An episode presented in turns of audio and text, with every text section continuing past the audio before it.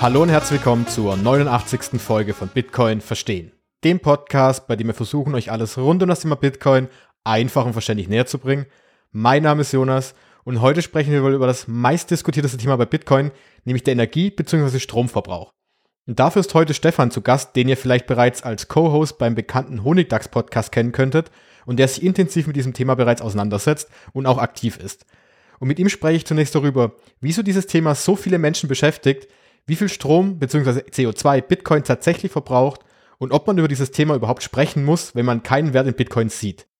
Anschließend besprechen wir unter anderem, welchen Sinn es ergibt, den Stromverbrauch Bitcoins mit dem Verbrauch von einzelnen Staaten, dem Bankensystem oder Gold zu vergleichen, wieso es falsch ist, den Stromverbrauch einer einzelnen Bitcoin-Transaktion zu betrachten und ob der Stromverbrauch Bitcoins bei der weiteren Entwicklung unendlich wachsen wird.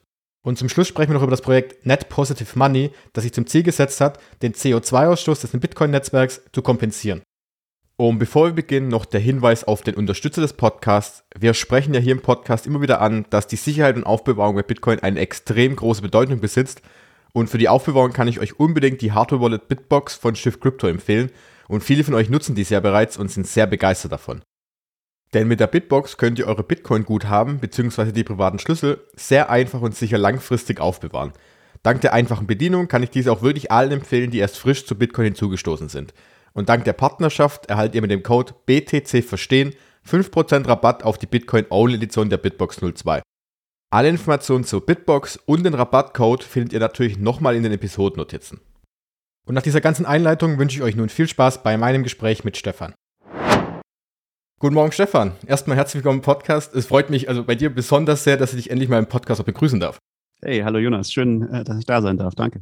Ja, deine Stimme wird man hoffentlich auch vom Honigdachs-Podcast schon kennen, den die meisten vielleicht hören, gehört haben sollten. Wenn nicht, sollte man auf jeden Fall abonnieren. Auf jeden Fall. Auf jeden Fall, das ist das Wichtigste überhaupt in dieser Folge. Und äh, bevor wir auch mit dem Thema Energie, Strom, Bitcoin, das ganz, ganz große Thema anfangen, wo, wo wir heute ja sprechen möchten, möchte ich mal ganz kurz noch ein bisschen fragen. Ich habe nämlich, ich glaube, die meisten Podcast-Episoden von euch gehört und wir haben uns auch schon privat ja auch schon getroffen. Ähm, aber ich habe mich noch nie gefragt, wie bist du eigentlich selber zu Bitcoin gekommen? Und wann war das eigentlich? Und vor allem, was war das so ein Thema, was dich daran fasziniert hat? Ja, das ist schon lange her. äh, ja, nee, das, das war, äh, ich kann mich noch relativ gut dran erinnern, das war 2011. Und ähm, ich glaube, mein Bruder hat mich darauf irgendwie hingewiesen auf, auf Bitcoin und äh, dann habe ich irgend, habe ich erstmal gedacht, na, das klingt doch irgendwie nach Quatsch, aber habe dann halt das White Paper gelesen und das hat mich äh, sehr angesprochen, weil ich aus der Ecke theoretische Informatik komme und was ganz ähnliches schon vorher, äh, also mich mit ähnlichen Themen schon vorher beschäftigt hatte. Also das ist einfach ähm, das erstens das Thema so elektronisches Geld ohne eine zentrale Stelle in der Mitte ist, ist eine Frage, die ich mir auch schon gestellt hatte, die, die sich viele Leute natürlich schon vorher gestellt hatten. Und ich hatte, ich habe das immer so, habe dann irgendwann festgestellt, hm, keine Ahnung, wie man das machen könnte. Ich, ich habe es einfach nicht hingekriegt. Äh, und, und dann interessanterweise kommt in diesem äh, White Paper ja das, der Begriff Proof of Work vor. Oder ich glaube zumindest, dass er vorkommt. Aber ähm, und, und Proof of Work ist, ist ein Konzept, das war damals, das gab es schon eine Weile. Das ähm, war aber was sehr Esoterisches. Das hat eigentlich niemand für irgendwas benutzt. Und interessanterweise haben äh, mein Professor, ich, äh, also ich habe in Aachen promoviert und, und, äh, und, und ich, wir haben das zusammen entdeckt, Proof of Work.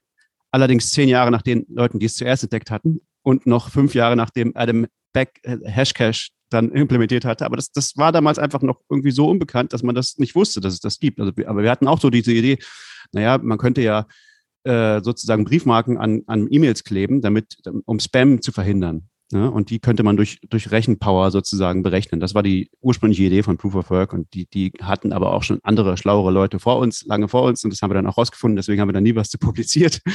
ähm, aber, aber das war einfach so eine verrückte Idee, die, die, ähm, die mir schon sozusagen vorher äh, die, die, die schon vorher in meinem Leben war. Und dann habe ich gesagt, ah, das ist ja eine verrückte Anwendung. Das ist ja eine, das könnte ja wirklich eine, eine spannende Anwendung von dieser crazy Idee sein. Und deswegen hat mich das total angesprochen ähm, und, und hat mich seitdem auch nicht mehr losgelassen. Und seitdem beschäftige ich mich eigentlich äh, fast jeden Tag irgendwie mit Bitcoin. Ja. Und mit welchen Themen beschäftigst du jetzt gerade? Weil wenn man dich bei Twitter zum Beispiel folgt, da kommt relativ viel Lightning und natürlich auch das Thema Energie bzw. Stromverbrauch bei Bitcoin. Sind das so die zwei Themen, die dich am meisten beschäftigen? Ja, im Moment würde ich sagen, ja. Also es hat sich über die Zeit natürlich geändert. Also Privatsphäre ist auch was, was mich lange beschäftigt hat. Ich habe auch mal so eine mit, mit einem Freund eine ähm, Webseite programmiert, die, die im Prinzip so, so äh, versucht hat, die Blockchain zu analysieren und herauszufinden, welche Adressen zusammengehören und so. Aber im Moment würde ich sagen, also habe ich im Prinzip drei Projekte, die, die weiter immer laufen. Das ist ein Honigdachs, hatten wir ja schon drüber gesprochen. Ähm, und dann eben ähm, Lightning, also das ist mehr Forschungsarbeit. Tatsächlich habe ich jetzt mit, mit René Pickard ähm, ein Papier geschrieben letzten, letztes Jahr ähm, über, über Routing in Lightning. Also das ist wirklich so theoretische Informatikarbeit. Und dann, und dann eben, was mich seit einigen Jahren sehr beschäftigt, oder eigentlich auch schon sehr lange beschäftigt, aber, aber jetzt auch schon seit zwei Jahren oder so ähm, so ein bisschen mehr ist, ist eben diese Energie und, und, und Klima, vor allem Klimathematik. Also ähm, das, das, da habe ich ein Projekt mit anderen zusammen gegründet, das heißt Net Positive Money. Und das versucht eben äh, rauszufinden, okay, wie ist denn, wie, wie, wie sind denn wirklich die Fakten? Was wissen wir denn über dieses Klimaproblem von Bitcoin? Und was können wir vielleicht tun, äh, um da positiv beizutragen. Ja, und genau das ist ja das Thema, worüber wir heute sprechen möchten, eben Bitcoin ebenso in die Art Richtung Klimakiller, großer Stromverbrauch, was ja irgendwie auch in letzter Zeit immer wieder auch in den Medien auftaucht, wenn man bei Social Media unterwegs ist und was ich auch merke im privaten Bereich zum Beispiel. Und deshalb möchte ich auch damit beginnen mit dieser einen Aussage, die ich selbst schon häufiger gehört habe. Ja, du beschäftigst dich ja mit Bitcoin, aber das ist doch eigentlich nur reine Energieverschwendung und das ist sowas, was CO2 verbraucht und das wird unser, den Klimawandel noch weiter verstärken. Und dann stehe ich da und weiß nicht ganz, was ich antworten soll. Wie gehst du mit dieser Aussage um, wenn jemand so auf dich zukommen würde jetzt? Das ist sehr schwer, ja. das, ist, das, ist, das ist tatsächlich, ja, ähm, also ich war damit auch immer so ein bisschen überfordert. Je länger ich mich damit beschäftige, desto entspannter bin ich mit so einer Aussage, weil für mich inzwischen immer mehr sozusagen die Einsicht da ist, naja, das ist mit allem so. Also äh, hast du ein Auto, hast du einen Geschirrspüler, hast du einen, äh, einen Wäschetrockner, ähm, kann ich alles als Energieverschwendung betrachten. Ja? Hast du, hast du äh, Weihnachtsbaumlichter? Äh, hast du einen Weihnachtsbaum? hast du ein Haus? Äh, hast du eine Wohnung? Ja? All das kann ich als Energieverschwendung betiteln. Ich könnte das alles nicht machen und könnte das irgendwie, kann, kann dadurch weniger CO2 ausstoßen. Und, und klar, und das ist auch völlig okay, wenn, wenn jemand sagt, das sehe ich als Energieverschwendung. Wenn, wenn jemand für, zu mir sagt, okay, ich sehe Bitcoin als Energieverschwendung, okay, völlig in Ordnung. Was ich nicht in Ordnung finde, ist sozusagen zu verlangen, dass alle deine Meinung teilen und, ähm, und dass alle sozusagen mit deinen Lebensstandards leben. Also, das, das ist halt, das ist finde ich, ein Eingriff in die Rechte anderer Leute. Also wenn du, wenn du selber mal der Meinung bist, du brauchst das nicht, okay, völlig in Ordnung. Ja. Aber da ist Bitcoin halt nicht anders als alle anderen Dinge. Hast du, hast du ein Bankkonto? Benutzt du Bargeld? Ähm, all diese Dinge brauchen Strom und, und äh, stoßen CO2 aus. Gehst du zum Arzt? Ja? Also das sind alles Dinge, die äh, kann man alles nicht machen. Ja, braucht dann weniger CO2. Aber, äh, aber schreib mir nicht vor, dass ich das nicht machen darf. Das heißt, man kann das im Umkehrschluss so sagen, dass wenn ich in Bitcoin keinen Wert sehe, dann lohnt sich die Diskussion eigentlich überhaupt nicht erstmal. Also wenn ich Bitcoin keinen Wert zuschreibe, ich persönlich, dann ist es für mich natürlich eine Energieverschwendung. Ja, genau. Das, das ist ganz klar so. Und das finde ich auch okay, dass es für dich Energieverschwendung ist. Aber ich finde es nicht okay, anderen Leuten vorzuschreiben, was für sie Energieverschwendung ist. Aber wa warum machen wir das dann so? Also warum hört man so häufig dieses, ja, wir müssen Bitcoin verbieten, weil es eben ja, so viel CO2 verschwendet, deswegen dürfen das Leute nicht verwenden. Ist es einfach so, weil wir zum Beispiel in Deutschland gar nicht diesen, Anführungszeichen, diesen Mehrwert von Bitcoin genauso sehen, wie das vielleicht manch andere Milliarden Menschen auf dieser Welt sehen könnten, weil sie eben in anderen Lebensumständen leben?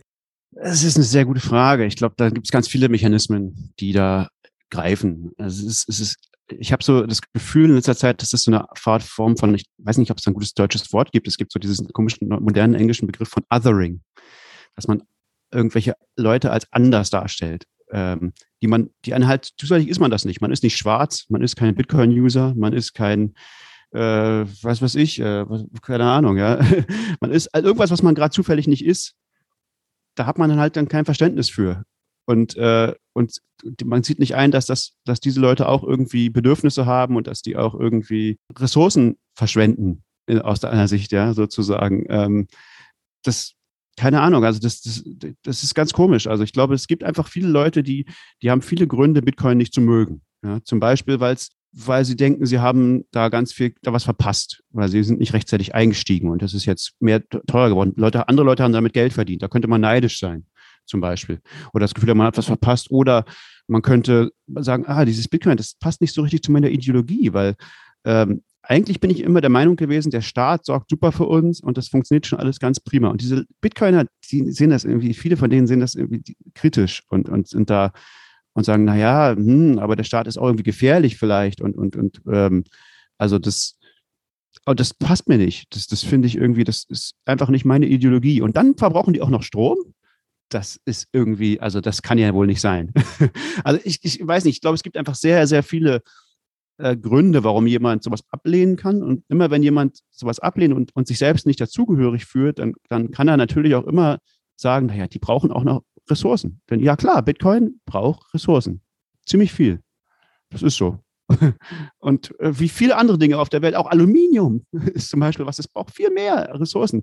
Aber wenn ich kein Aluminium brauche, weil, weil ich halte das irgendwie für ungesund oder was auch immer, dann kann ich immer mich darüber beschweren, dass Aluminium ganz, ganz böse ist. Ja, ich glaube, es gibt halt sehr viele Leute, man muss sagen, es gibt natürlich inzwischen sehr, sehr viele Leute, die Bitcoin, aber ah, das ist natürlich auch noch ein Ding, ja. Bitcoin ist was, was einfach extrem gewachsen ist. Es ist 13 Jahre alt und es benutzen jetzt hunderte von Millionen von Menschen. Ja, also das, das heißt, es hat, ist über viele Größenordnungen gewachsen in den letzten Tagen, in den letzten Jahren, also exponentiell. Das heißt, jetzt plötzlich hat es einfach eine Größenordnung, wo man es wirklich, wo es wirklich auch Impact hat, wo, wo Dinge, wo es Ressourcen braucht und wo, wo man merkt, also es, es dringt ins öffentliche Bewusstsein in positiver wie in negativer Art.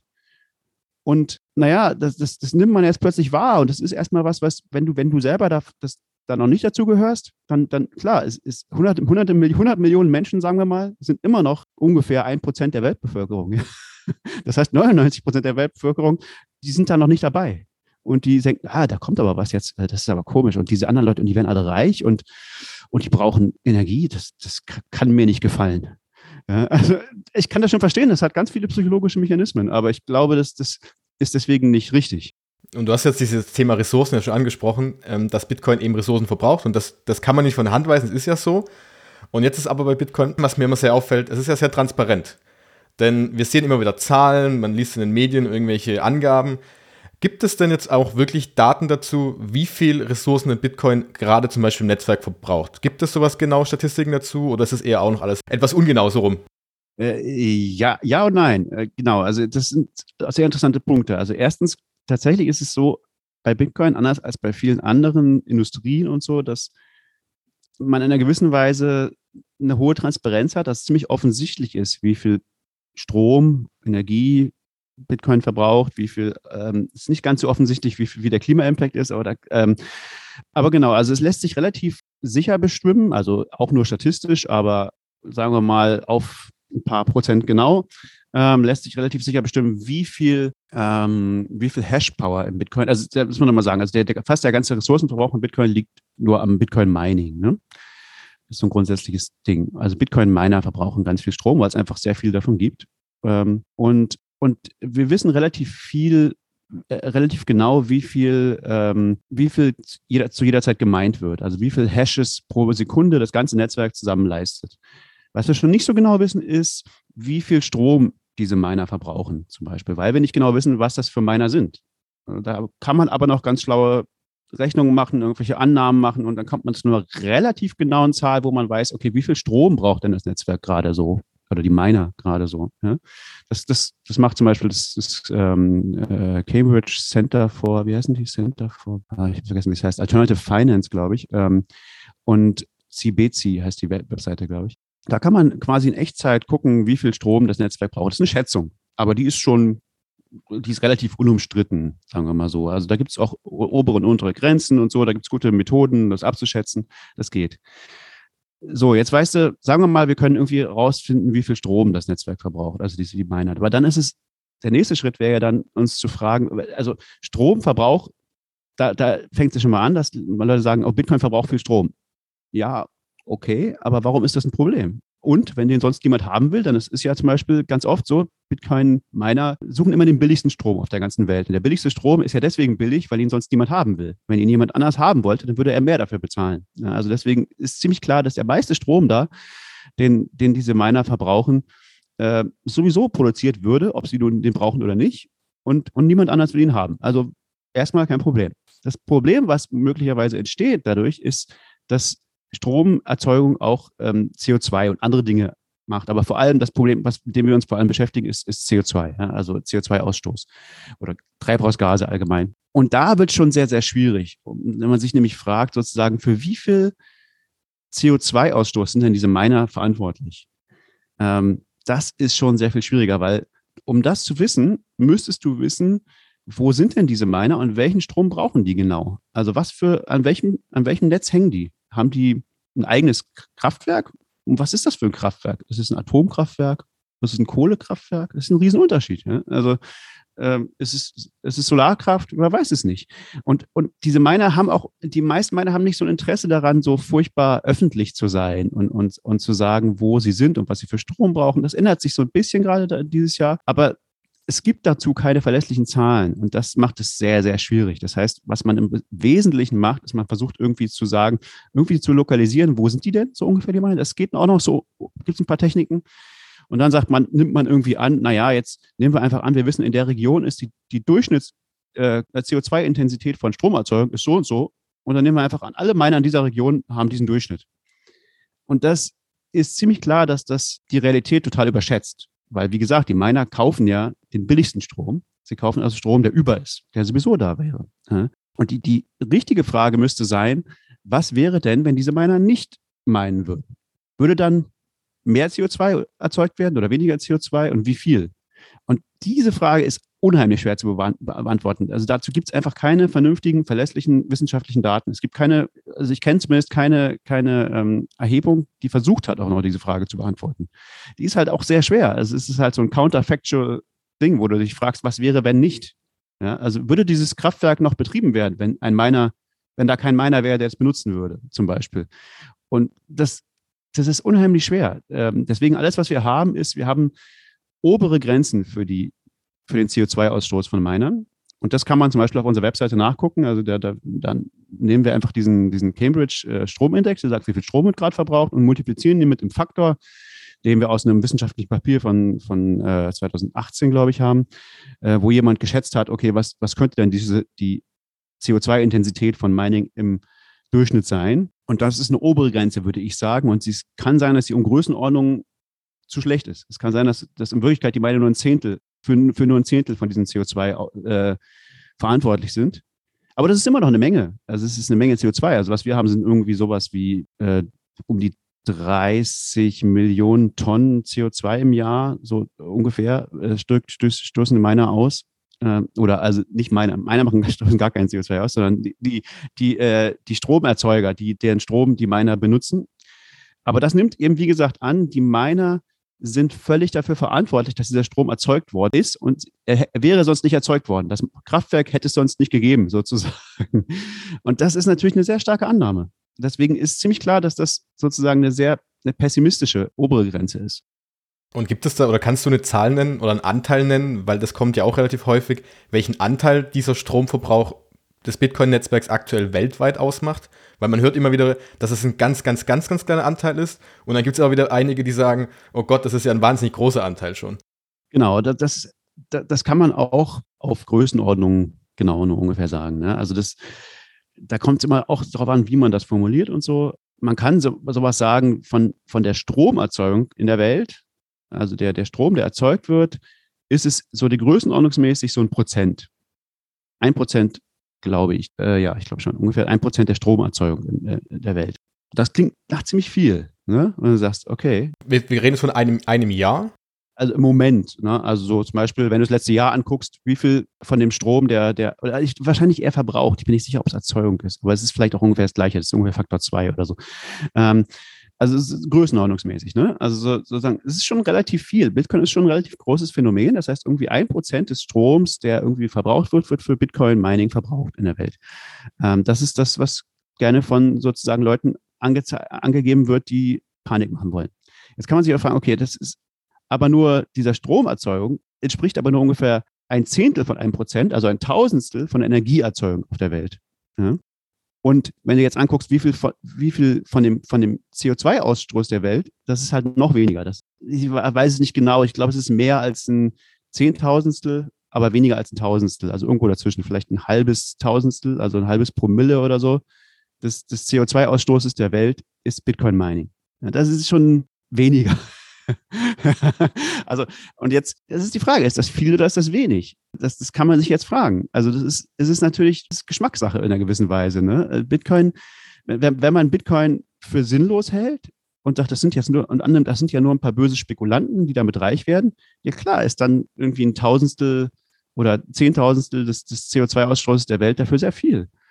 Aber wenn du annimmst, naja, das sind irgendwie Hunderte von Millionen von Menschen, die das für alle möglichen Zwecke benutzen, für humanitäre Zwecke, für, für, um, um ihren Lebensstandard zu erhöhen, um alles Mögliche. Ja? Also viele Leute haben vielfach viele Gründe dafür. Das sind hunderte Millionen. Das ist eine neunstellige Anzahl von Menschen.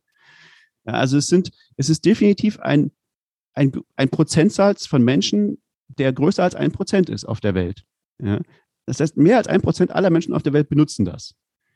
Und es braucht weniger als ein Tausendstel alles CO2 ist, was auf der, auf der Welt äh, ausgestoßen wird, dann klingt es schon nicht mehr nach so viel, oder? Dann ist es halt, weil dann gibt es immer diese Vergleiche, Bitcoin braucht so viel Strom wie irgendein Land, wie, keine Ahnung, Italien oder so, ja. keine Ahnung, was jetzt gerade das aktuelle Land ist, kann man auch auf dieser äh, CBC-Seite nachgucken. Ja, okay, aber das machen auch alle anderen weltweiten Industrien, ja. Also wenn du irgend, irgendwas anguckst, was weltweit ist, verbraucht es immer so viel Strom wie Länder. Aluminiumherstellung, Wäschetrockner brauchen mehr Strom als, als äh, Bitcoin. Äh, die, die ausgeschalteten Geräte, allein in den USA, die, die Geräte, die in Standby sind, ja, die Leute, wo die Leute zu faul sind, den Stecker rauszuziehen, die brauchen mehr Strom im Jahr als Bitcoin. Also ist das viel oder ist das wenig? Das ist halt Geschmackssache. Du kannst jetzt auch sagen, die Leute in den USA könnten alle aus ihren Geräten immer den Stecker rausziehen. Dann würden sie mehr Strom sparen als Bitcoin, als Bitcoin-Verbrauch. Was ist wichtiger? Das ist ja der gute, dieser gute Punkt zwischen, darf man diese Vergleiche herstellen? Zum Beispiel, das ist auch so eine, eine kritische Frage, die ich immer wieder sehe. Die Frage eben, kann ich diesen Vergleich herstellen und sagen, ja, aber zum Beispiel das und das verbraucht ja genauso viel. Und der große Punkt, den du jetzt angesprochen hast, einerseits ist ja diese, diese Aussage mit dem, äh, Bitcoin verbraucht mehr Energie als ein ganzer Staat. Das liest, liest man ja irgendwie in jedem einzelnen Artikel wiederum und das ist auch diese Panikmache. Und was ich immer denke, müsste man nicht zum Beispiel Bitcoin, den Energie- bzw. Stromverbrauch, dann eben auch zum Beispiel mit dem Bankensystem mal vergleichen? Weil das wäre ja ähnlich, weil auch Geld, Bitcoin ist eine Art Geldform und das Bankensystem nutzen wir jeden Tag. Wäre das nicht eigentlich der richtige Vergleich am Ende? Ja, das ist ein bisschen die Frage, womit kann man womit ist es sinnvoll, das zu vergleichen? Ne? Und ich ähm, kann man verschiedene Sachen aufmachen. Die Frage ist, was ersetzt es? Also für mich ist das die Frage, so ein bisschen. Also wenn, wenn ich es mit irgendwas vergleichen will, dann muss ich ja sagen, ersetzt es irgendwas, macht es irgendwas, also weil dann könnte man ja auch argumentieren, wenn es, wenn es irgendwas anderes verdrängt, dann macht es, dann, dann ändert das ja auch den CO2-Abdruck zum Beispiel von dieser Industrie. Und Banken, das ist schon sehr schwierig, finde ich, weil, weil Banken machen nicht nur das gleiche wie Bitcoin und Bitcoin macht in einer gewissen Weise mehr und weniger als Banken. Also, aber ja, Bitcoin übernimmt auch Funktionen von Banken, aber ich glaube ehrlich gesagt auch nicht, dass Banken jetzt weggehen werden, nur weil es Bitcoin gibt oder das weniger werden? Vielleicht, weiß ich nicht. Also insofern äh, finde ich das nicht so einen gelungenen Vergleich, aber kann man auch aufmachen. Was ich ganz, einen ganz guten Vergleich finde, ist Gold. Wenn man sich Gold anguckt, Bitcoin wird ja auch heutzutage oft als digitales Gold bezeichnet. Ne? Und der Vergleich, finde ich, ist ganz gut. Und das ist tatsächlich auch das, wofür Leute es benutzen. Die benutzen es nicht so sehr im Moment ja, um, um, um jetzt äh, im Laden zu bezahlen. Macht man mit Gold auch nicht, sondern um irgendwie Geld, auf, Gold, also, ähm, Wert aufzubewahren. Das ist ja das, wozu Bitcoin im Moment vor allem benutzt wird, würde ich sagen, bei den meisten Leuten. Ich glaube, das ist das, was die meisten Leute daran schätzen. Also viele Leute haben auch andere Anforderungen daran, aber ich würde aus meiner begrenzten Sicht denken, die meisten Leute benutzen Bitcoin, um, um damit Wert aufzubewahren. Und das, glaube ich, ist mit Gold so ähnlich. Naja, ich würde sagen, das ist, Bitcoin ist sozusagen, Gold ist das, der nächste, das nächste Ding, was, was Bitcoin irgendwie angreift, wo Bitcoin irgendwie Marktanteil wegnehmen kann, ja. Und das, glaube ich, passiert schon. Also Bitcoin ist ungefähr jetzt ein Zehntel so groß wie, Bit, wie Gold in, in Marktkapitalisierung. Also es gibt ungefähr, wenn du das alles Gold, was es auf der Welt gibt, was sozusagen ausgegraben ist, nimmst und den Wert davon und den Wert von Bitcoin, dann ist es ungefähr ein Zehntel so die Größenordnung. Ähm, und Bitcoin wächst ja sehr schnell. Also es ist durchaus denkbar, dass Bitcoin einen größeren Marktanteil von Gold wegnimmt. Ähm, und Gold hat auch ganz ähnliche Eigenschaften. Das ist auch sowas, also weil, da kommen wir, glaube ich, vielleicht, vielleicht nachher dazu, warum, weil es gibt ja bei Bitcoin oft dieses Ding, was ist pro Transaktion und sowas. Das macht man bei Gold nie. Ja? Niemand fragt, wie viel Umweltschaden macht denn Gold inklusive dem Goldschürfen pro Goldtransaktion? Das hat sich noch, glaube ich, noch keiner gefragt. Also ich habe ich noch nie gehört, ja? weiß ich nicht. Bei Bitcoin macht man genau das. Das ist genau das, was die Leute bei Bitcoin machen.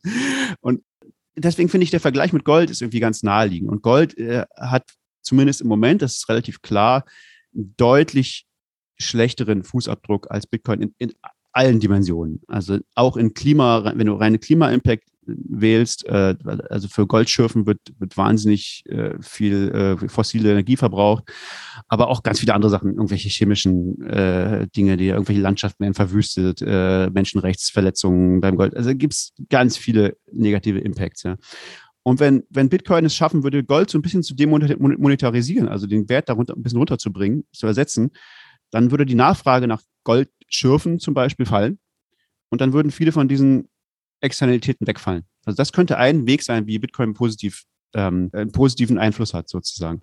Genau, aber das ist diese Vergleiche, um darauf zurückzukommen, das ist auch was, was, äh, wo man einfach verschiedener Meinung sein kann. Und, und dann ist halt die Frage, wo, wofür denkt man, dass Bitcoin gut ist? Ja, und klar, wenn man meint, dass Bitcoin für nichts gut ist, dann wird Bitcoin auch nichts ersetzen und dann braucht man es auch mit nichts zu vergleichen. Hat, es wird nicht Italien ersetzen, deswegen ist es egal, ob es äh, so viel Strom braucht wie Italien.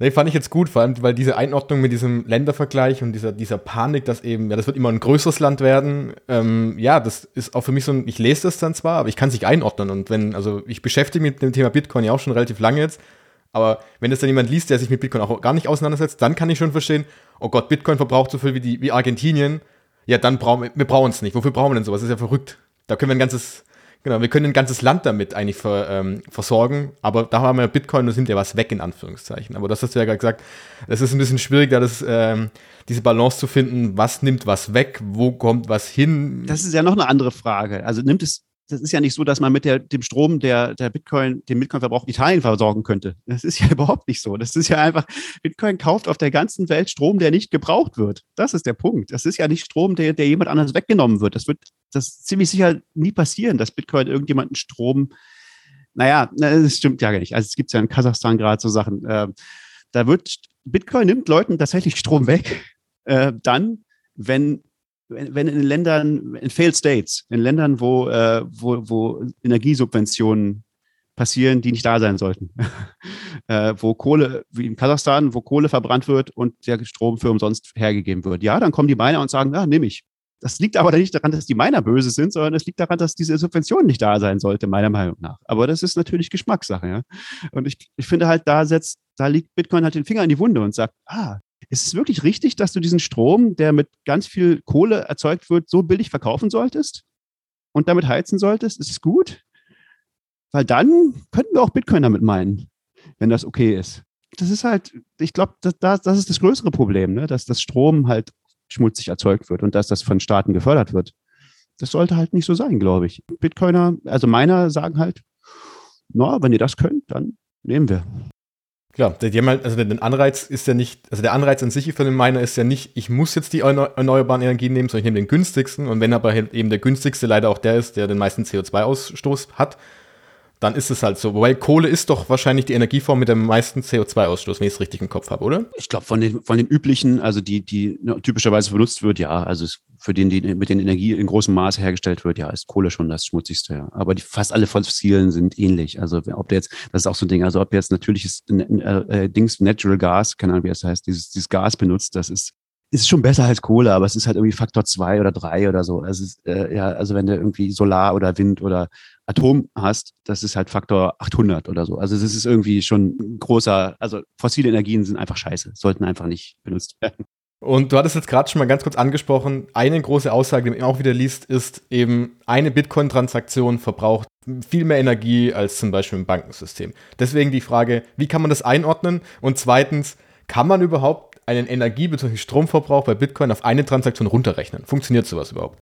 Ja, das ist, das ist ein Frame, der äh, leider immer, das ist, das ist wirklich sehr entnervend, darauf immer wieder eingehen zu müssen. Und das ist leider ein Frame, der im Prinzip von einem Mann erzeugt wurde und immer wieder in die Medien gebracht wird, nämlich Alex de Vries. Der nennt man auch, der nennt sich auch Digi Economist. Äh, und das, das ist jemand, der für die niederländische Zentralbank arbeitet. Ähm, auch spannende Affiliation. Ansonsten Publizist ist und dessen eigentliche, dessen, der ist nur deswegen bekannt und berühmt, weil er diese Metrik erfunden hat, quasi. Und, und immer wieder publiziert und völlig kritikresistent ist. Also ich habe ihm immer wieder erklärt, warum das Unsinn ist, aber er, er hat halt ein Interesse daran, das nicht zu verstehen. Da gibt es so viele Gründe, warum das keine gute, keine gute Metrik ist. Also sind wir wieder bei Vergleichen. Warum muss ich Bitcoin überhaupt mit irgendeinem anderen System vergleichen, mit was wie Visa vergleichen? Das ist ja ganz oft so, Visa braucht so und so viel und Bitcoin braucht eine Million mal mehr pro Transaktion wie Visa äh, an Strom, CO2, was auch immer. Ja. Das ist erstmal ein völlig schräger Vergleich. Weil Visa ist ein Zahlungssystem und Bitcoin ist ein komplettes Geldsystem. Ja? Also was, das ist, wenn, dann musst du es mit dem US-Dollar vergleichen oder mit Gold. Aber du kannst nicht, also wie viel Strom braucht denn der US-Dollar? Äh, oder wie viel, wie viel CO2? Ja, also unendlich viel. Da hängt das ganze US-Militär dran. Ja, wie viel, wie viel Klima-Impact hat Gold? Offensichtlich mehr als Bitcoin. Ja. Ähm, aber damit wird es nicht verglichen. Es wird mit einem Zahlungssystem benutzt, verglichen, mit einem zentralen Zahlungssystem. Das ist, wie du sagst, der korrekte Vergleich müsste sein, Visa braucht so viel CO2 und Coinbase braucht so viel CO2. Ich schätze, Coinbase braucht weniger, ja, weil es hat wahrscheinlich auch weniger Kunden. Ja, aber beides sind zentrale Zahlungssysteme. Ähm, Bitcoin ist was völlig anderes. Es hat eine viel, viel, viel größere und bedeutendere Verwendung als, als Visa. Ja. Es ist was ganz anderes. Es ist halt ein, ein ganzes Geldsystem für, für die ganze Welt, was jeder frei benutzen kann, was Open Source ist, was zensurresistent ist. Das sind alles Eigenschaften, die nichts anderes auf dieser Welt bietet. Nur Bitcoin die. Also deswegen kann man es erstmal schon gar nicht mit sowas vergleichen. Wenn du das unbedingt machen möchtest, vergleichst es mit, dann sagst du, okay, also, dann, warum sagst du pro Transaktion? Warum ist das, warum ist das so schockierend zu sagen, okay, Bitcoin braucht pro Transaktion so und so viel Strom oder so und so erzeugt so viel CO2? Das ist aus einem ganz bestimmten Grund schockierend. Das ist deswegen schockierend, weil Bitcoin mit großer Absicht sehr wenige Transaktionen on-chain pro Block zulässt. Da gab es einen ganzen Blockkrieg darüber, äh, Block-Size-Krieg darüber, 2015 bis 17 ungefähr. Da gibt es ein Buch drüber, The Block-Size Wars. Das sind die, die da geht es um die Kernwerte. Warum machen wir Bitcoin? Warum ist Bitcoin wichtig? Ähm, und, und was, was für Designentscheidungen treffen wir, weil uns das wichtig ist. Und die wichtigen Dinge im Bitcoin sind halt sowas wie Zensurresistenz und, und Offenheit. Jeder kann es benutzen. Jeder kann es benutzen und wir müssen sicherstellen, dass niemand es dominiert und niemand es zentralisiert und niemand es äh, ähm, zensiert. Ja? Und aus diesem Grund hat sich die Bitcoin-Community in einem langen und, und schmutzigen Krieg dafür entschieden, die Blöcke klein zu halten. Das heißt, nur weniger Transaktionen pro jede Zeiteinheit, Sekunde, Block, was auch immer du nehmen willst, zuzulassen. Also Im Moment sind es irgendwie, was weiß ich, so vier, fünf Transaktionen pro Sekunde sind es im Wesentlichen. Das ist super, super wenig. Ja? Das heißt, die, die, die Bitcoin-Community hat sich dafür bewusst entschieden, wir wollen kein Zahlungssystem, weil Zahlungssysteme gibt es schon. Wir wollen kein PayPal und wir wollen kein Visa. Ja? Was wir wollen, ist, wir wollen ein Geldsystem, was zensurresistent ist, was offen ist, was jeder benutzen kann. Und weil wir das wollen, müssen wir die Anzahl der Transaktionen pro Sekunde niedrig halten. Ähm, weil sonst brauchst du unheimlich große Geräte sozusagen, um überhaupt daran teilnehmen zu können, um einen Full Node betreiben zu können. Du musst unglaublich viel Kosten aufwenden, um überhaupt verifizieren zu können, ob du wirklich Bitcoin gekriegt hast. Und genau das wollen wir alles nicht. Ähm, und weil das so ist, gibt es einfach, ist Bitcoin beschränkt in der Anzahl der Transaktionen, die auf der Main Chain passieren können. Und deswegen gibt es einfach nicht viele. Das ist so ähnlich, wie wenn du sagst, okay, Visa hat sich dafür entschieden, nur einen Direktor zu haben. Sie könnten noch eine Million Direktoren haben, aber sie haben sich entschieden, ein Direktor ist für, ihre, für ihren Business Case gut. Und wenn du jetzt aber die, den CO2 pro Direktor ausrechnest in, in, in Visa, dann ist das unglaublich viel, weil es ja nur einen Direktor gibt. Ja? Also sie könnten noch eine Million haben. Das wäre dann viel besser. Wäre viel weniger CO2 pro Direktor. Und in Bitcoin ist es halt, wir haben uns halt dafür entschieden, um Bitcoin vernünftig betreiben zu können, haben wir weniger Transaktionen. Deswegen ist es wenn du das ganze, Trans ganze CO2, was Bitcoin erzeugt, was Bitcoin Mining erzeugt, nimmst und das durch die Anzahl der Transaktionen teilst, ist das eine hohe Zahl. Aber was sagt das? Es sagt nur sozusagen, dass uns, äh, dass es uns wichtig ist, ähm, dass unsere, unsere, die Kernwerte von Bitcoin, nämlich irgendwie Zensurresistenz und Offenheit und so, zu erhalten. Und das ist das uns, uns wert ist. Ähm, und wenn du jetzt sagst, okay, ich will aber ein Zahlungssystem, dann können wir inzwischen ja glücklicherweise sagen, okay, können wir auch. Dann, dann nimm Lightning. Es ist immer noch viel besser als Visa, weil es ist nicht zentral. Es, ist nicht, es gibt keine zentrale Stelle, die das kontrolliert. Du kannst, jeder kann mitmachen. Und das Schöne an Lightning ist, der Durchsatz ist unendlich quasi. Ja? Also du, je mehr Leute Lightning benutzen, desto mehr Transaktionen werden durch Lightning fließen, durch Lightning-Netzwerk. Und es gibt keine obere Grenze. Es ist beliebig groß. Und, und der CO2-Ausstoß wird dadurch von Bitcoin wird durch Lightning nicht größer. Überhaupt nicht. Ja, also es, es ist egal. Also du musst jetzt quasi nur noch, du kannst jetzt quasi den CO2-Ausstoß durch unendlich teilen. Und dann haben wir plötzlich null pro Transaktion. Also äh, der CO2-Ausstoß von einer Bitcoin-Transaktion ist im, im Limit null, weil eine Transaktion mehr zu machen mit Lightning kostet einfach keinerlei CO2. Es ist also eine völlig sinnlose politische, polemische Zahl, dieses, dieses äh, CO2 pro On-Chain-Transaktion. Ja. Es, es zeigt einfach nur, On-Chain-Transaktionen, ja, On-Chain-Transaktionen sind in Bitcoin ein rares Gut und dafür gibt es gute Gründe. Und ja, Bitcoin, um seine Bitcoin-Mining braucht viel CO2, aber diese Dinge haben erstmal jetzt nicht viel miteinander zu tun. Und wenn ich zahlen will, dann kann ich jede Transaktion machen, die ich möchte ähm, und dabei quasi keinen CO2-Ausstoß. Und wenn wir natürlich jetzt darauf schauen, dass Bitcoin ja, wie du gesagt hast, weiter wachsen wird in den nächsten Jahren, wovon wir davon ausgehen, ähm, wird dann automatisch auch der Energieverbrauch, der Stromverbrauch an, auch ansteigen müssen? Gerade zum Hinblick auch, wenn wir das Lightning-Zahlung haben, was wahrscheinlich weiter immer weiter voranschreitet. Oder gibt es dann irgendwann mal so eine Art Grenze, wo es dann einfach aufhört? Wenn man jetzt mal davon rein ein hypothetisches Szenario, Bitcoin wird eben ein globale, eine globale Geldform, globale Zahlungsform, muss dann der Energieverbrauch theoretisch auch ins Unendliche wachsen? Das ist tatsächlich schon eine ziemlich subtile Frage. Da wird es ziemlich, ziemlich kompliziert. Da, da, hängt, da sind auch Leute verschiedener Meinung, wie, wie, das, wie das aussehen wird, weil es geht halt um die Zukunft und die Zukunft ist immer, schwierig vorherzusagen. Aber es gibt so ein paar, so ein paar Sachen, die man dazu sagen kann, ja. Nein, es geht nicht gegen unendlich. das ist relativ klar. Es kann auch sein, dass wir jetzt oder, oder sehr bald ab, am Höhepunkt des CO2-Ausstoßes sind und der wird wieder sinken, aber das, das ist halt schon schwer vorherzusagen, wie weit es da geht. Also man muss also ein paar Sachen berücksichtigen. Erstens, der CO2-Ausstoß von Bitcoin hängt nicht daran, wie viele Leute es benutzen, weil eben Transaktionen machen keinen CO2, ja, sondern es liegt ausschließlich daran am Preis von Bitcoin. Meiner meinen dann, wenn es sich lohnt zu meinen. Und sie meinen, und das lohnt sich dann, wenn, wenn sozusagen der, die, der Mining Reward, die Mining Belohnung, die kriegen die Miner ja, wenn der sich im Schnitt lohnt. Ne? Also für, wenn sie Strom verbrauchen, verbrennen können, weil der kostet ja auch was und ihre Miner kostet, die, die, die Hardware kostet ja auch was und das alles zu betreiben kostet was. Und wenn es sich mehr lohnt, sozusagen das laufen zu lassen als nicht, dann werden sie das machen und werden noch neue Anlagen bauen. Und diese Blockbelohnung, die hat jetzt ein paar Komponenten. Also die hat im Wesentlichen zwei additive Komponenten. Es gibt den, den ähm, die Block-Subvention, ähm, also die, die, die, die ähm, ich weiß gar nicht, wie sagt man auf Deutsch? Ähm, Block Subsidy heißt auf Englisch. Ich würde sagen, eine Belohnung ist irgendwie beides. Also, weil es gibt, aber ich würde sagen, Subvention auf Deutsch am ehesten. Also, das ist sozusagen die, die, die Inflation, die in Bitcoin im Moment noch eingebaut wird. Und das sind die im Moment 6,25 Bitcoin alle 10 Minuten, also alle pro Work, die da drin sind, sozusagen, die die Miner geschenkt kriegen, sozusagen. Ja. Und dann gibt es die, die Gebühren, die Transaktionsgebühren. Durch die kann man tatsächlich sagen, dass Bitcoin, dass Transaktionen irgendwie CO2 oder Energieverbrauch incentivieren, ja, weil wenn mehr der Gebühren da sind, dann wollen mehr, meiner mehr meinen, ja.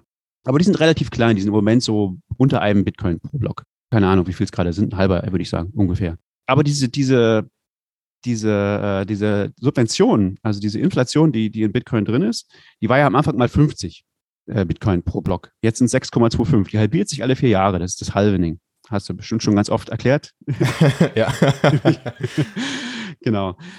Und da sieht man, das ist ja ein exponentielles Fallen. Ne? Also alle, das, das, das fällt, diese, diese Belohnung fällt exponentiell. Das heißt, alle vier Jahre halbiert die sich. Und das heißt, wenn Bitcoin stabil bleiben würde, würde die Belohnung und damit auch die, der Strom, der verbraucht wird, den, den Bitcoin braucht, alle, alle ähm, vier Jahre sich halbieren. Der würde exponentiell fallen. Geht relativ schnell gegen Null. Ja? Was halt jetzt passiert ist in den letzten 13 Jahren, ist Bitcoin ist sehr viel schneller gewachsen, als, als das fällt. Also es ist mehr, mehr als verdoppelt hat sich die Anzahl der, der, des, des Geld, was da drin ist, sozusagen, pro vier Jahre. wenn das irgendwann aufhört, wenn Bitcoin langsamer wächst als eine Verdopplung in allen vier Jahren, was immer noch relativ viel ist. Eine Verdopplung in vier Jahren ist sehr viel mehr als jetzt Aktienmärkte oder so wachsen. Ne? Die wachsen eher, verdoppeln sich eher so in sieben Jahren. Also das wird irgendwann aufhören. Bitcoin kann nicht unendlich, unendlich wertvoll werden, ja. Aber wenn der Wertzuwachs sozusagen weniger ist als diese Halbierung alle vier Jahre, dann wird der, wird der Wert, den Miner in, in Mining stecken, fallen. Ne? Und nicht mehr steigen, tendenziell. Das Ganze hat, hat, geht auch nicht gegen Null, weil es gibt ja immer noch die Gebühren. Und das ist da der Punkt, den niemand weiß. Niemand, also es gibt zwei Punkte, die niemand weiß. Erstens, was niemand weiß, ist, wie groß werden die Gebühren irgendwann sein. Aber das Lustige ist, da gibt es halt, die jetzige Blockbelohnung ist halt das, was Satoshi mal irgendwann festgelegt hat.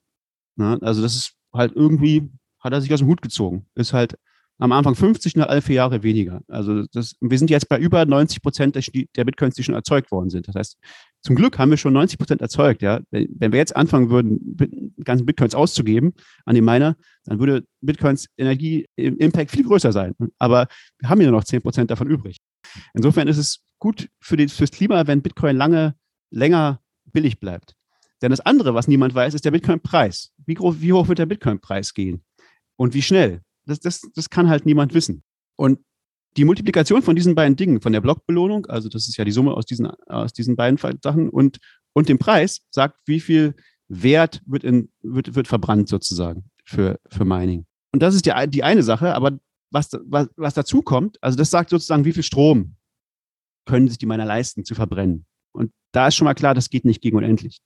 Äh, weil Bitcoin wird nicht unendlich wertvoll werden. Ähm, es kann nicht mehr machen, als alles Geld der Welt ersetzen. Ja? Ähm, und, und es fällt tendenziell exponentiell. Aber dazu kommt noch, Stromverbrauch ja, wie gesagt, kein Problem ist an sich erstmal. Gut, Strom, den keiner braucht, warum soll man den nicht verbrauchen? Ist ja egal. Ähm, die Frage ist, wie viel, wie viel Klima-Impact hat das? Und da finde ich es unglaublich wichtig zu sagen, Bitcoin verbraucht nur Strom. Ja, Bitcoin verbraucht, Bitcoin stößt kein CO2 aus. Bitcoin verbraucht einfach nur Strom. Ja. Es gibt Leute, die feiern Hersteller von Elektroautos, weil die Strom verbrauchen und nicht irgendwie fossile Energien verbrennen, sondern die brauchen Strom, ja. Und das ist gut da. Warum ist es bei Bitcoin schlecht? Äh, Bitcoin braucht anders als Panzer zum Beispiel, die gebraucht werden für das US-System, Strom. Äh, und nur Strom, nichts anderes. Und der Punkt ist, wenn wir diese ganze Klimakrise ernst nehmen und sagen, ah, Strom brauchen alle Menschen irgendwie, für alles Mögliche, für immer mehr Sachen, sogar für Autos jetzt. Ja? Und wir haben ein Klimaproblem. Und wir haben Methoden, um Strom mit sehr wenig CO2 herzustellen. Ja? Und die müssen wir fördern und die müssen passieren. Und wir müssen halt verhindern, dass, dass Strom mit fossilen Energien äh, erzeugt wird. Das müssen alle Industrien, nicht nur Bitcoin, das muss jede Industrie auf der ganzen Welt. Ja? Bitcoin ist ja nur ein Prozent von der ganzen Stromerzeugung. Äh, die anderen 99 Prozent müssen auch dekarbonisiert werden. Das muss sowieso passieren. Wenn das nicht passiert, ist die Welt eh am Arsch. Und wenn es passiert, dann passiert es bei Bitcoin automatisch mit. Dann braucht Bitcoin automatisch, stößt Bitcoin automatisch kein CO2 mehr, mehr aus. Ja, wenn, wenn das Stromnetz oder Strom allgemein, Stromerzeugung allgemein dekarbonisiert wird, dann braucht Bitcoin, stößt Bitcoin kein CO2 mehr aus, egal wie viel Strom es braucht. Also sozusagen, wenn die ganze Welt besser wird darin, Strom äh, mit wenig CO2 zu erzeugen, dann Bitcoin erst recht. Und dann braucht Bitcoin irgendwann gar keinen CO2 mehr oder erzeugt gar kein CO2 mehr. Das ist, da, da muss es hingehen. Wenn es da nicht hingeht, dann ist Bitcoin auch nicht daran schuld, dass die Welt stirbt. Dann ist anderen 99 Prozent sind daran schuld, ja. Also das ist ja irgendwie, also, aber es ist jetzt albern zu sagen, ah ja, dieses 1 Prozent und es ist ja sogar so, dass, dass, dass es gute Hinweise darauf gibt, dass, wie gesagt, Bitcoin-Miner brauchen Strom, der am billigsten ist. Und es gibt gute Hinweise darauf, dass sie tatsächlich mehr, wie sagt man, Ökostrom, also regenerativ hergestellten Strom oder nuklear, ja, also Dinge, die wenig CO2 brauchen, als alle anderen Stromnetze auf der ganzen Welt. Wenn du die ganzen Bitcoin-Miner anguckst, niemand weiß so genau, wie gesagt, wie, wie dieser Mix ist. Aber es ist ziemlich klar, dass er besser ist als der von Deutschland. Und Deutschland ist eine der wenigsten, am meisten dekarbonisierten äh, äh, Länder auf der Welt. Also ist ziemlich klar, dass Bitcoins Mix deutlich besser als, als der von Deutschland noch ist. Also Bitcoin führt da, ja. Und wenn, und alle anderen müssen sowieso weg von CO2. Und wenn alle weg sind von CO2, wie soll dann CO, Bitcoin noch CO2 verbrauchen? Bitcoin braucht nur Strom. Ja, das ist, das ist eigentlich interessant, das so zu denken. Und vor allem, dass es halt diese, dass Bitcoin ja auch, wie du gesagt hast, diesen Anreiz ja hat, erneuerbare Energien zu verwenden. Und das ist ja das Tolle daran. Und ähm, es gibt aber irgendwie ja immer so noch einige andere Sachen, die da draußen rumschwirren, die immer wieder kommen, die wir, glaube ich, nicht ansprechen können, weil wir einfach die Zeit noch nicht so haben. Da könnten wir, glaube ich, eine lang, lange, lange Liste durchgehen. Und aber was mir halt da eben auffällt, dass eben trotzdem in Deutschland, vor allem in Deutschland bei uns, dieses, oder auch weltweit besser gesagt, dieses Narrativ besteht, ja, Bitcoin ist einfach klimaschädlich, Bitcoin wird auch der große Grund sein, warum der Klimawandel nicht aufzuhalten ist. Warum kommt sowas? Und hast du das Gefühl, dass es sich noch verstärkt und dass dieses Narrativ auch noch weiter in der Zukunft ausgespielt werden wird dann? Das ist wirklich eine der frustrierenden Seiten von, von dieser Sache, mit der ich mich jetzt seit zwei Jahren intensiv beschäftige und andere Leute auch mit dieser Klima-Bitcoin-Sache. Wenn man sich damit mehr, mehr beschäftigt, dann gibt es wie gesagt, es gibt so ein Ding, das, also es sind im Wesentlichen zwei, zwei Sachen, die sind sehr, sehr, sehr frustrierend, aber es ist im Wesentlichen eins. Es ist nämlich, dass sehr wenige ähm, schlechte Quellen immer wieder benutzt werden. Als einen habe ich schon gesagt, das ist Alex de Vries. Der benutzt diese Transaktionsmetrik und die hat er quasi ganz allein gepusht. Und, das ist, und die wird überall, die ist, die ist die ist absolut hirnrissig, aber sie wird überall benutzt. Das andere, und das ist eigentlich fast noch schlimmer, ist Mora et al. äh, Mora et al. ist ein Papier, äh, einer von den Autoren heißt Mora, tut mir leid für Mora, ich weiß nicht, wie die anderen heißen, ja, es sind sehr viele. Ein, ein wissenschaftliches Papier, was 2019, glaube ich, in äh, Nature Climate Change erschienen ist. Das ist ein, ein wissenschaftliches Journal. So, jetzt ist Nature ist ein großer Name in, in, in der Naturwissenschaft. Und Nature Climate Change ist nicht Nature. Es ist nur der gleiche Verlag. Und offensichtlich hat Nature Climate Change keine hohen Standards, was sie so annehmen. Ich habe keine Ahnung, wie das durch den Peer-Review-Prozess gerutscht ist, dieses Papier, denn es ist so daneben. Es ist wirklich, dagegen ist sogar die Economist, der Papst der, der Bitcoin-Forschung. Äh, dieser, diese Morat all haben überhaupt nicht verstanden, wie Bitcoin funktioniert. Sie haben irgendwie, oder wie Klimaforschung oder irgendwas funktioniert, sondern die haben irgendwas gesagt, so, okay, Bitcoin braucht jetzt so und so viel Strom. Das, selbst das haben sie schon völlig falsch gemessen, es macht so viel CO2 völlig falsch gemessen, haben das extrapoliert, haben gesagt, okay, jetzt, jetzt hat es so viele Transaktionen, wenn es jetzt, wenn alle benutzen wollen, dann muss es so und so viele Transaktionen haben. Das ist irgendwie Faktor 1000, also muss es tausendmal so viel CO2 ausstoßen. Sie haben ignoriert, dass Bitcoin kann gar nicht mehr Transaktionen haben, als es im Moment hat. Das ist gar nicht möglich. Das ist per Design nicht so gedacht. Es geht einfach nicht. Und wenn sie es doch hätte, durch das Lightning-Netzwerk zum Beispiel, würde es einfach null zusätzlichen Impact haben. Aber sie haben einfach den Impact vertausendfacht. Und dann haben sie irgendwie ausgerechnet, auch das ist völliger Humbug, wie sie es ausgerechnet haben, dass Bitcoin alleine das Klima um zwei Grad erwärmen kann. Ja, also es ist völlig hirnrissig. Wenn du dir anguckst, wie gesagt, wir haben ja gerade darüber geredet, also der, der CO2-Ausstoß von Bitcoin im Moment ist irgendwie Größenordnung ein Zehntausendstel des gesamten Welt-CO2-Ausstoßes. Wie kann Bitcoin dann zwei Prozent Erwerbung herbeiführen? Dann müsste ja alles zusammen zwei 20.000 Grad Erwerbung herstellen. Oder so. Äh. es, ist, es ist völlig abstrus. Es ist wirklich ein völlig abstruses Papier. Es ist in, in jeder Hinsicht absurd. Aber 2019 haben sich die Medien darauf gestürzt. Und auch noch heute wird dieses Papier von allen Menschen ständig zitiert. Gerade vor ein paar Tagen hat, haben irgendwie 70 Umweltschutzorganisationen einen Brief geschrieben, wo sie Bitcoin verteufeln, wo sie dieses Papier zitieren. Dieses Papier ist in dem Journal selbst dreimal widerlegt worden. In diesem Journal selbst sind drei Sachen publiziert worden, die alle gesagt haben, das ist völliger Blödsinn, was ihr da macht. Das ist Quatsch. Aber diese Widerlegungen werden nirgendwo zitiert. Sie werden einfach nicht erwähnt. Es ist einfach so, es ist so, als würde heute jemand kommen und sagen, ja, die Wissenschaft hat auch gesagt, dass schwarze Menschen dumm sind. Weil das stimmt doch. Das ist hier in diesem renommierten Journal 1830 publiziert worden. Da steht es doch. Das ist der Stand der Wissenschaft. Schwarze Menschen sind dumm. Genauso gut ist, dieses Ding, dieses Papier zu zitieren und zu sagen, ja, Bitcoin erwärmt die Erde um zwei, um zwei Grad. Äh, nein, das äh, tut es nicht. Das ist tausendfach widerlegt worden. Aber ihr ignoriert es einfach, weil es halt sensationistisch ist. Also irgendwie, keine Ahnung, weil sowohl Medien als auch Umweltorganisationen halt ein Interesse daran haben, Panik zu schüren, weil das verkauft sich halt gut, zitieren sie halt offensichtlich falsche Forschung. Und das sind, also das ist, sehr, sehr, sehr frustrierend tatsächlich. Man merkt es dir an, ja. Ist es dann auch so, dass es einfach vielleicht Bitcoin gerade einfach so dieser Angriffspunkt ist, weil es neu ist, weil es genau in diesem Thema Klimadiskussion, Energiekrise, was wir jetzt auch so ein bisschen haben. Ich glaube, die Woche kam auch raus, dass, ich glaube, Kosovo war das, oder war es Serbien, Kosovo, einer von den beiden, die gesagt haben, wir verbieten das Mining jetzt, weil wir gerade eine Stromkrise haben oder Energiekrise haben.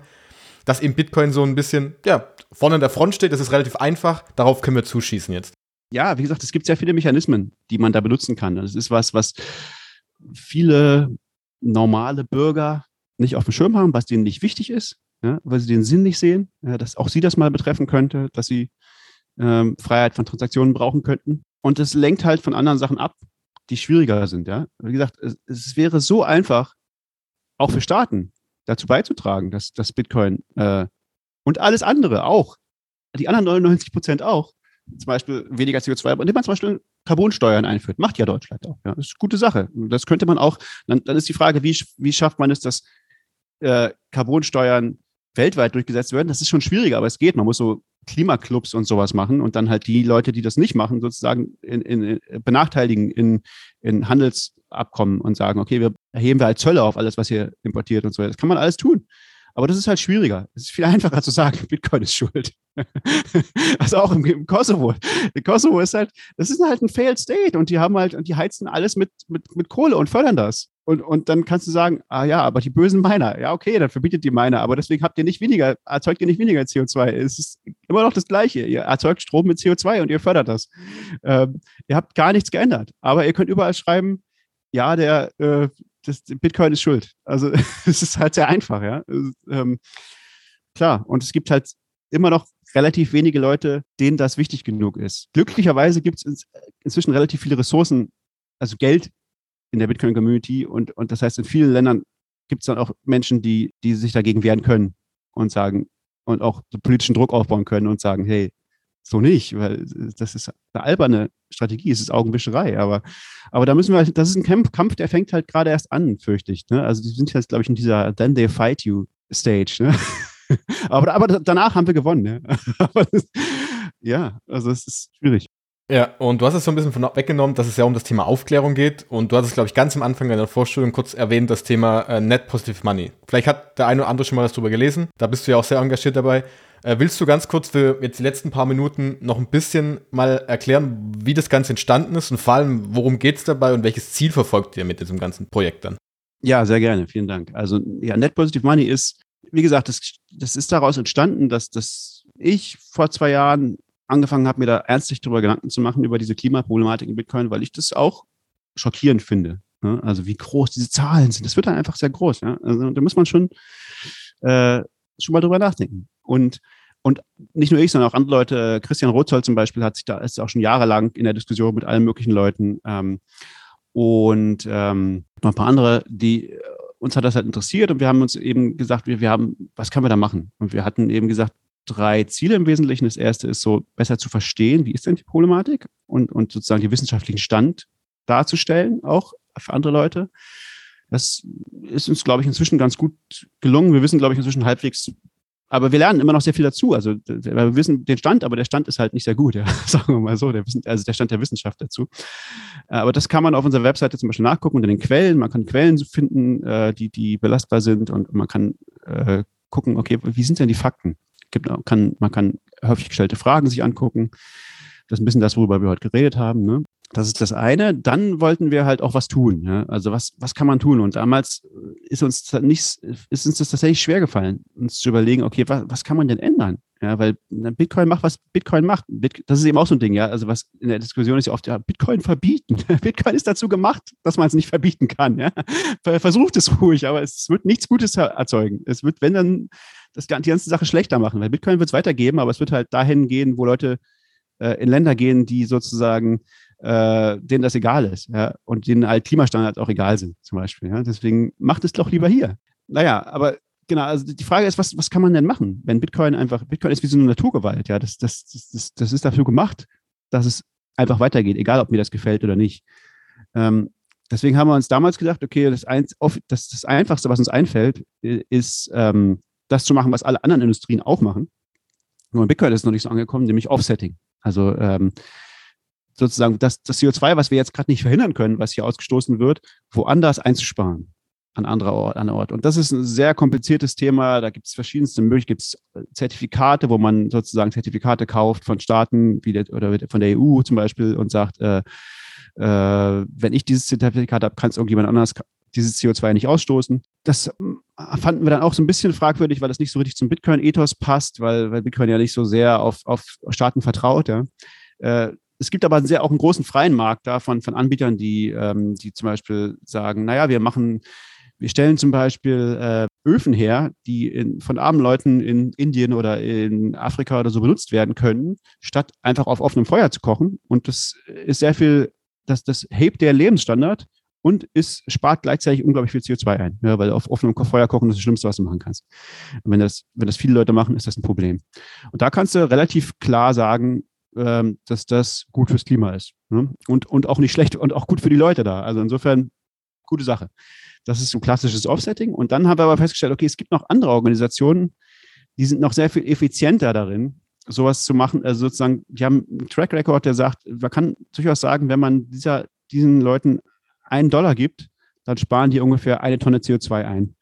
Und das sind im Wesentlichen Lobbyorganisationen. Ja, das sind Organisationen, die dafür sorgen, dass Regulierung verbessert wird, dass zum Beispiel eine Carbon Tax eingeführt wird, solche Dinge, ja, oder die in Forschung investieren, die sagen, okay, wie können wir Strom klimagünstiger erzeugen?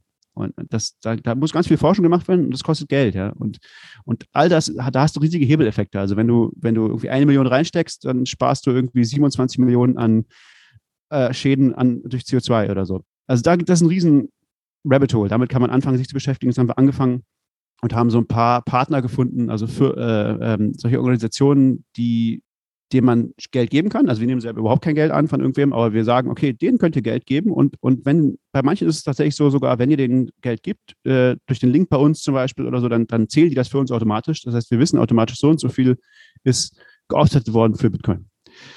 Das war sozusagen die erste Idee und das kann man immer noch machen auf unserer Webseite. Und dadurch haben wir letztes Jahr ungefähr 25.000 Dollar äh, eingesammelt. Also wir haben es nicht selber eingesammelt, sondern Organisationen haben es in unserem Namen sozusagen eingesammelt oder im Namen von Bitcoin. Und damit haben wir ungefähr, ich weiß jetzt nicht die genaue Zahl, ungefähr 20.000 Tonnen äh, CO2 eingespart. Und wir sind ja nicht die Einzigen, die das machen. Also es, äh, das, das äh, weiß ich auch nicht, ob das an unserem Beispiel liegt, glaube ich jetzt nicht unbedingt, aber es ist einfach, weil es in die, in die, in die weil wir unter anderem dieses Thema mit aufgemacht haben mit, mit ganz vielen anderen Leuten. Das ist ja dieses letztes Jahr ein Riesenthema geworden, haben zum Beispiel viele Exchanges gesagt, okay, das ist interessant, das, das, das müssen wir auch machen. Wir wollen sozusagen unsere öffentliche Wahrnehmung auch verbessern und haben wirklich Millionen gespendet. Also insgesamt haben wir gezählt, das ist eben die dritte Säule, was wir versuchen. Wir versuchen das zu zählen, zu messen, was da passiert, ähm, unser Impact sozusagen. Und, und die ganze Bitcoin-Community hat letztes Jahr über 5 Millionen Dollar äh, investiert in Offsetting und, und, und äh, Klimaschutzprojekte. Ähm, und das entspricht ungefähr einer halben Million Tonnen CO2, ähm, die dadurch verhindert worden sind. Also knapp eine halbe Million ungefähr. Ähm, das ist noch nicht so, so viel, weil in dem gleichen Zeitraum hat Bitcoin ungefähr 30 Millionen Tonnen ausgestoßen. Also Bitcoin Mining nach unserer Schätzung, die wie gesagt sehr negativ ist, könnte Faktor 10 besser sein, weiß man nicht. Ähm, aber wir hoffen, dass das besser wird. Das Schöne ist, dass wir dieses, dass wie gesagt, da, da die, dieser Denkprozess auch in der Community, das ist halt, glaube ich, das fast das Wichtigste daran, dass, dass wir daran teilnehmen und das, der ist letztes Jahr angestoßen worden und da hat sich äh, so ein bisschen so ein neuerer Gedanke etabliert, dass was man eigentlich machen sollte, also Offsetting ist schon mal okay, das ist das, was alle anderen machen, ja, alle anderen Industrien, aber das, das, das hat immer auch so einen negativen Beigeschmack, weil irgendjemand, das ist ja immer so, ich mache irgendwas und jemand anders muss dafür CO2 einsparen, dafür bezahle ich. Ja. Ich glaube, es ist nicht so schlecht wie sein Ruf. Wenn man da gute Anbieter wählt, ist das okay, aber es ist halt irgendwie indirekt. Ja. Es wäre besser, wenn wir das einfach nicht ausstoßen würden, das CO2. Und es stellt sich raus, das geht. Weil was man machen kann, ist, man kann selber grün meinen. Man kann selber Mining betreiben. Das ist irgendwie kontraintuitiv. Du sagst, ich will CO2 verhindern, was, was musst du machen? Du musst mehr meinen. Und zwar, du musst meinen mit Energie, von der du weißt, dass sie relativ CO2-neutral ist. Ja? Du, was weiß ich, du, du, hast irgendwie Connections, du weißt, dass das dass hier ein, äh, ein Hydrodamm ist, der nicht, der, der, wo der Energie übrig hat. Du weißt, dass, dass, es, CO2, äh, dass es ein Atomkraftwerk ist. Du weißt, dass äh, das mit, aber keine Ahnung, du, du kennst die Energie, ja, und du kannst damit, damit meinen. Mining ist in einer gewissen Weise ein Nullsummenspiel, ja, weil diese, diese diese Blockbelohnung wird ja verteilt auf alle Miner. Je nachdem, wer mehr Mining Power hat, kriegt statistisch mehr, mehr davon ab. Aber es wird nicht mehr. Wenn mehr Leute meinen, wird nicht mehr, werden nicht mehr Bitcoins ausge, ausgeschüttet, sondern die bleiben gleich. Das heißt, je mehr Leute meinen, desto weniger lohnt es sich pro Miner zu meinen. Äh, wenn ich also mit grüner Energie meine, dann lohnt es sich für irgendjemand anders nicht mehr zu meinen. Und der, von dem wissen wir nicht, ob er grün meint oder nicht, das wissen wir nicht. Ja? Aber wir können annehmen, er benutzt den Standardmix, den alle benutzen. Ja? Und damit muss er aufhören zu meinen. Und ich meine weiter mit meiner grünen Energie. Also habe ich effektiv tatsächlich Energie gespart. Das ist äh, äh, nicht Energie, äh, CO2-Ausstoß gespart. Habe ich immer noch ausgegeben. Aber, aber ich habe keine, äh, tatsächlich weniger CO2 erzeugt, sozusagen. Das heißt, das Beste, was man machen könnte als Community, ist anzufangen, für sein eigenes, für seine eigenen Bitcoins Verantwortung zu übernehmen und die selber zu meinen. Also was ich meine ist, wenn du ein Bitcoin hast, dann ist das ja ein 21 Millionstel aller Bitcoins, die es gibt, ja. Das, und den hältst du, weil das ist ja eben ein Argument, was wir gerne machen, ist, das, was CO2 verursachte Bitcoin, ist nicht die Transaktionen zu machen, sondern die Bitcoins zu halten, weil damit erhöhst du den Wert der Bitcoins. Und das Erhöhen des Wertes von Bitcoins ist, macht mehr Mining. Also wenn du ein Bitcoin hast, ein 21 Millionstel aller Bitcoins, oder sagen wir mal ein 15 Millionstel aller aktiven Bitcoins oder sowas, ja, dann solltest du auch ein 15 Millionstel der Hash-Power im Netzwerk benutzen, äh, äh, besitzen oder dafür verantwortlich sein. Das ist das, was wir sagen. Oder mehr, gerne mehr. Ja? Und das ist in vieler Hinsicht gut. Es ist nicht nur gut für die Umwelt, sondern du kannst dann auch sozusagen das Netzwerk besser verteidigen. Du kannst sicherstellen, dass dein Miner äh, nicht das Netzwerk angreift oder und, und in einem schönen verteilten Pool ist, sozusagen. All diese Dinge, die dir wichtig sind als Bitcoiner, für die kannst du Verantwortung übernehmen, äh, indem du dein eigenes Mining betreibst. Jetzt ist ein bisschen die Frage, wie betreibe ich eigenes Mining? In, Bitcoin, in Deutschland ist das sehr schwierig, ja, weil das, der Strom ist tatsächlich sehr teuer. Das wäre ein Riesenverlustgeschäft.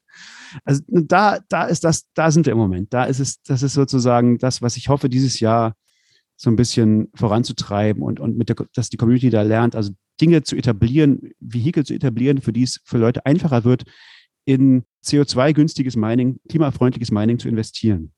Äh, das geht. Es gibt so ein paar, es gibt ein paar Firmen an der kanadischen Börse, glaube ich, die machen nachgewiesener, nachgewiesenermaßen Maßen, äh, quasi CO2-freies Mining. Das ist aber sehr, sehr teuer. Also die sind tatsächlich sehr teuer. Die sind schon, ich glaube, das, das, da gibt es einfach tatsächlich eine riesen Nachfrage danach. Weil wenn du dir das, das mal ausrechnest, ist es so irgendwie, dass du dann pro Bitcoin, den du besitzt, müsstest du Aktien von denen kaufen im Wert von im Moment ungefähr, weiß ich nicht, 7.000 bis 10.000 Dollar. Ja, das ist relativ viel. Also ich meine, es ist ja okay, es ist ein Investment, das ist jetzt nicht irgendwie, das, das Geld ist nicht weg, ja, aber, aber es ist relativ viel, finde ich. Ähm, sehr viel mehr als jetzt zum Beispiel du für Offsetting investieren müsstest, da ist es irgendwie 0,5 Prozent oder so, ja. Aber das, das sagt mir, dass die Nachfrage nach solchen klimagünstigen Mining unglaublich hoch ist und dass da was passieren muss. Und, und das ist ja das Schöne, dass, dass der weltweit, dass der Markt in sowas relativ gut ist. Also wenn es eine Nachfrage nach was gibt, wird es auch jemanden geben, der das anbietet. Und, und da, das hoffe ich, dass, dass das passiert, dass, dass immer mehr ähm, Angebot entsteht an einfachen Vehikeln wie ein ETF oder irgend sowas, ja. Also was Leute einfach kaufen können und sagen, okay, wenn ich, wenn ich einen Bitcoin habe, dann kaufe ich noch für 100 Euro dazu dieses Investment in klimafreundlichen Mining. Und damit bin ich sicher, dass meine Bitcoins sozusagen auf klimaneutrale Weise erzeugt werden. Und nicht nur erzeugt, sondern auch, auch gesichert. Und da, glaube ich, müssen wir hin, dass jeder sozusagen selber sagen kann, mit, mit, mit seiner Brieftasche voten und sagen, okay, wenn ich Bitcoin halte, dann will ich auch, dass mein Anteil des Netzwerkes grün gemeint wird. Aber da sind wir noch nicht. Da wollen wir hin. Ja, aber das klingt gut. Vor allem, was, ich, was mir gerade einfällt, theoretisch könntest du ja auch sagen, das macht ja nicht jeder Einzelne, sondern du könntest ja auch, wie du gesagt hast, auch darüber hinausgehen. Zum Beispiel, ich sage, ich habe jetzt einen Bitcoin, mache aber für zwei, drei, vier, fünf, zehn. Und gerade wenn es große Unternehmen sind, die das machen können, die dann sagen, okay, wir nehmen einfach mal einen tausendfachen Anteil davon, dann wiederum würdest du ja einige wiederum äh, kompensieren, die zum Beispiel das nicht machen können, nicht wollen und daran gar nicht denken am Ende. Absolut, total wichtig, genau. Und äh, ja, das finde ich, es ist interessant. Vor allem, ich finde den Ansatz bei euch cool, weil ähm, man liest immer nur, wir wollen verbieten, wir wollen verbieten, wir müssen es einschränken und ihr geht aber genau die andere Richtung und sagen, ja, nein, wir wollen Bitcoin behalten, das Thema ist da, aber wir können das irgendwie auch verbessern. das heißt, wir können es aktiv angehen. Und ich glaube, das ist ja auch euer Ziel dahinter am Ende. Nicht nur, dass dieses, was wir in Deutschland, glaube ich, relativ gut können, dieses Verhindern, sondern sagen, wir gehen was an, wir verbessern irgendetwas. Und das Thema Bitcoin, Klima, Strom ist ja doch ein ganz schön, ganz schön großes Thema am Ende. Ja, ja, ich glaube auch, das ist wichtig. Also das ist tatsächlich auch, weil selbst wenn du es willst, du kannst es nicht verbieten. Du kannst Bitcoin nicht verbieten. Alles, was du machen kannst, ist, du kannst aus deinem eigenen Land einen Überwachungsstaat machen und, und andere Länder dazu bringen, zu meinen, okay, ist das super? Wollen wir das? ich weiß nicht. Ich glaube, das würden die wenigsten wollen, denke ich mal. ja. ja, cool. Dann äh, würde ich sagen, wir haben, glaube ich, relativ viel bearbeitet heute, viel besprochen und wir haben, glaube ich, ein paar Gerüchte, Mythen aus dem, aus dem Weg geräumt, die immer noch da sind. Ich, es, wie gesagt, es gibt noch andere Themen, die wir auch noch besprechen hätten können, aber da reicht die Zeit, glaube ich, nicht so ganz. Und ähm, deshalb auf eurer Seite auf jeden Fall vorbeischauen. Wie du gesagt hast, die häufigen Fragen fand, habe ich selber noch mal durchgelesen in den letzten Wochen. Sehr, sehr interessant, sehr hilfreich. Und äh, dir sollte man, denke ich mal, bei Twitter folgen. Da postest du relativ viel und verlinkst auch einiges. Und natürlich dem Podcast, Honigdachs Podcast, auf jeden Fall abonnieren. Vielen Dank. Weil er erscheint nicht ganz so regelmäßig dafür, wenn er erscheint, umso besser. Qualität vor Quantität. ja, es ist, ist der, wie sagt man immer, der, der, der, der deflationäre Podcast. Ja. So sieht's aus, genau. Deshalb, Stefan, vielen, vielen Dank für deine Zeit. Hat wahnsinnig viel Spaß gemacht und dir weiterhin viel Erfolg bei deinem Projekt dann. Danke. Ich, ich danke dir, dass du äh, so viel tust, um, um Leute aufzuklären, wie Bitcoin wirklich funktioniert und was wir tun können, damit es noch besser wird. Vielen Dank und ja, bis bald vielleicht dann. Mach's gut. Ciao. Nun hoffe ich, wir konnten ein wenig die verschiedenen Mythen und Gerüchte, die immer wieder über den Energie- bzw. Stromverbrauch Bitcoins auftauchen, besser einordnen.